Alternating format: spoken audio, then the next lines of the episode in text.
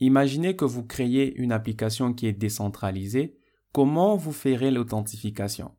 Parce que selon une étude de Microsoft, environ 579 attaques de mots de passe par brute force, bien sûr, sont faites à la seconde. Voyez ça comme un moyen d'authentification sans échanger de mots de passe. Donc, prouvez que vous possédez le compte, que c'est votre compte, sans donner aucune information qui est liée à ce compte-là. Vous écoutez DevCast, le podcast qui vous tient au courant de tout développement majeur dans le monde de la technologie au travers des discussions et interviews avec les différents acteurs du secteur, les développeurs et les entrepreneurs.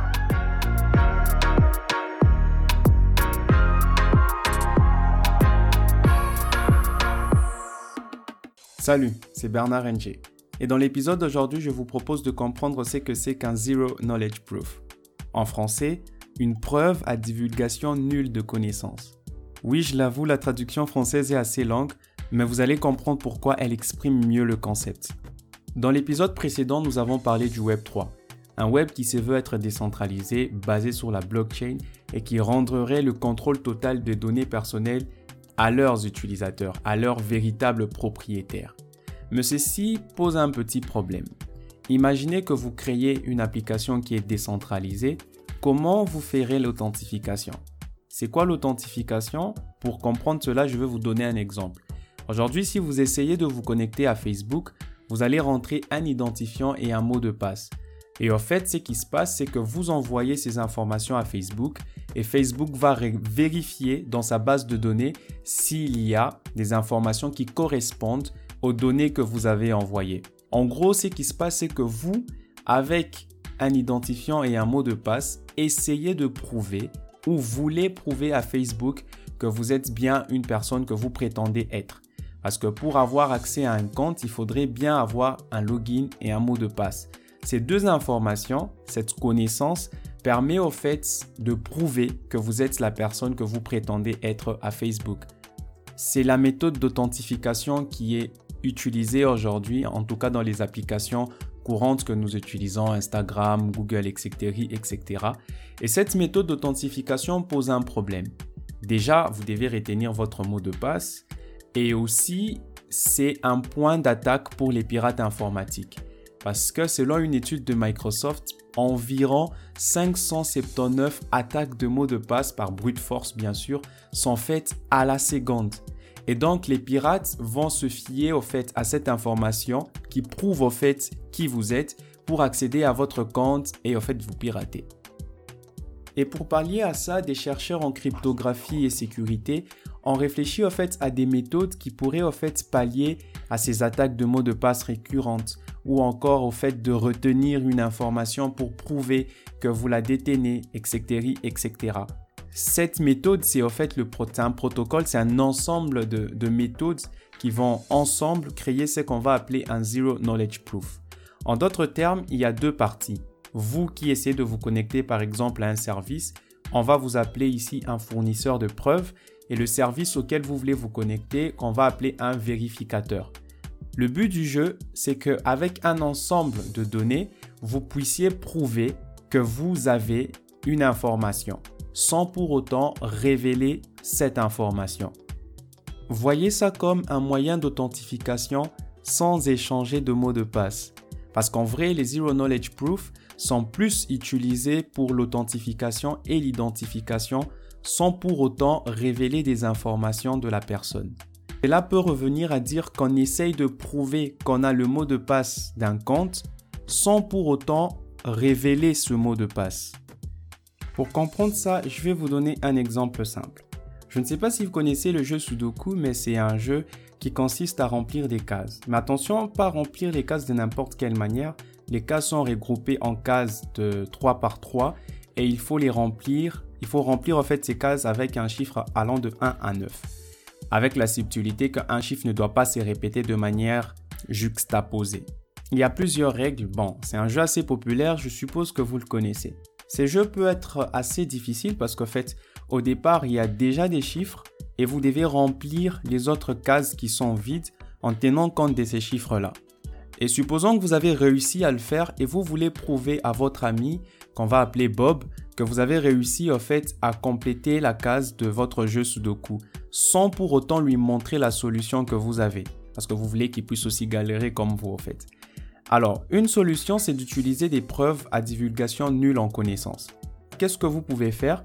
Vous pouvez découper en fait le, jeu Sudoku en plusieurs carrés donc vous aurez des carrés de 9 par 9, ça fait à peu près 81 que vous allez en fait retourner. Mais vous ne retournez que les chiffres que vous avez complétés. Les chiffres des départs, vous pouvez les laisser en fait à, à découverte parce que c'est une information qui est déjà connue quand on commence les jeux.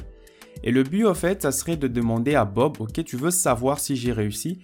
Euh, c'est au fait de vérifier s'il y a les chiffres allant de 1 à 9 dans un carré de 3 par 3.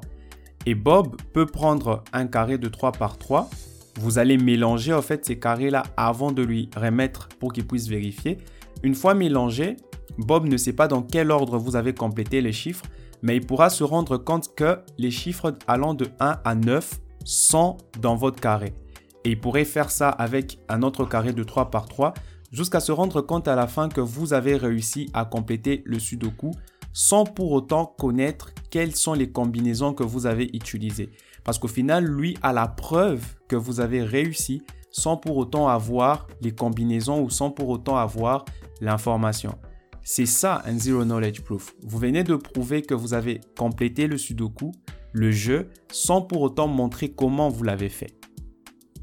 Et cette technique ou encore ce protocole est utilisé aussi pour valider des transactions de crypto-monnaies sur la blockchain sans pour autant révéler les données concernant le portefeuille, d'où vient le paiement et l'endroit où il a été envoyé. Ce qui permet au fait d'avoir des transactions sécurisées qui ne révèlent aucune information. Imaginez que vous voulez prouver qu'une transaction s'est faite sans pour autant savoir de quel portefeuille vient cet argent, ni dans quel portefeuille va cet argent. Généralement, ce sont les entreprises qui ont besoin de faire ces transactions privées-là. Et très récemment, en 2019, l'entreprise EY, en anglais, en français EY, a publié Nightfield. Nightfield, c'est juste un protocole public Zero Knowledge Proof qui permet aux entreprises de préserver la confidentialité tout en effectuant des transactions privées sécurisées sur des blockchains publiques. Blockchains publiques euh, comme la blockchain du Bitcoin par exemple, sans pour autant révéler euh, les adresses de porte-monnaie par exemple, de portefeuille, voilà. Et donc, les Zero Knowledge Proof, le protocole Zero Knowledge Proof peut donc aider à négocier toutes sortes d'accords et transactions d'interactions sensibles de manière privée et plus sûre. Pour revenir à notre exemple de connexion à Facebook, c'est de cette façon que les DApp, les applications décentralisées qui vont tourner sur la Web 3, vont procéder au fait à l'authentification de leurs utilisateurs. Vous imaginez dans un réseau décentralisé où les, informations sont échangées entre tout le monde, comment garder une certaine privacy, comment garder une certaine confidentialité de données, accéder à des ressources sans pour autant euh, donner des informations qui pourraient être utilisées par un pirate informatique. Quand vous essayez de vous connecter à un compte Y, en réalité, c'est que vous êtes en train de dire à Facebook, c'est comme une assertion en mathématiques, en logique maths, c'est de dire je possède ce compte. Et pour te prouver que je possède ce compte, je vais te donner le nom d'utilisateur et le mot de passe. Sauf que le mot de passe est une information que vous communiquez à Facebook. Avec les Zero Knowledge Proof, ça serait de dire je possède ce compte sans pour autant donner aucune information qui concerne ce code. Donc, prouvez que vous possédez le compte, que c'est votre compte, sans donner aucune information qui est liée à ce compte-là. Pour rendre les Zero Knowledge Proof efficaces, il y a certains principes, certaines propriétés qui doivent être respectées. La première, c'est la consistance, c'est-à-dire que si un fournisseur de preuves et un vérificateur se disent être dans un protocole Zero Knowledge Proof, alors le vérificateur doit toujours accepter la preuve. Autrement dit, le vérificateur ne peut pas refuser une preuve que vous donnez, il doit toujours l'accepter. La deuxième propriété, c'est la robustesse. C'est-à-dire que si une proposition est fausse, par dans notre cas, si vous ne possédez pas de compte chez Facebook, il n'y a aucune manière possible de convaincre le vérificateur qu'on va considérer de honnête que vous possédez, que la proposition est vraie, que vous possédez un compte chez Facebook. Et ça avec une très forte probabilité. Le mot probabilité est important ici parce qu'on va y revenir. Et la dernière propriété, bien sûr, c'est même le nom, c'est Zero Knowledge. Il n'y a aucun apport en information.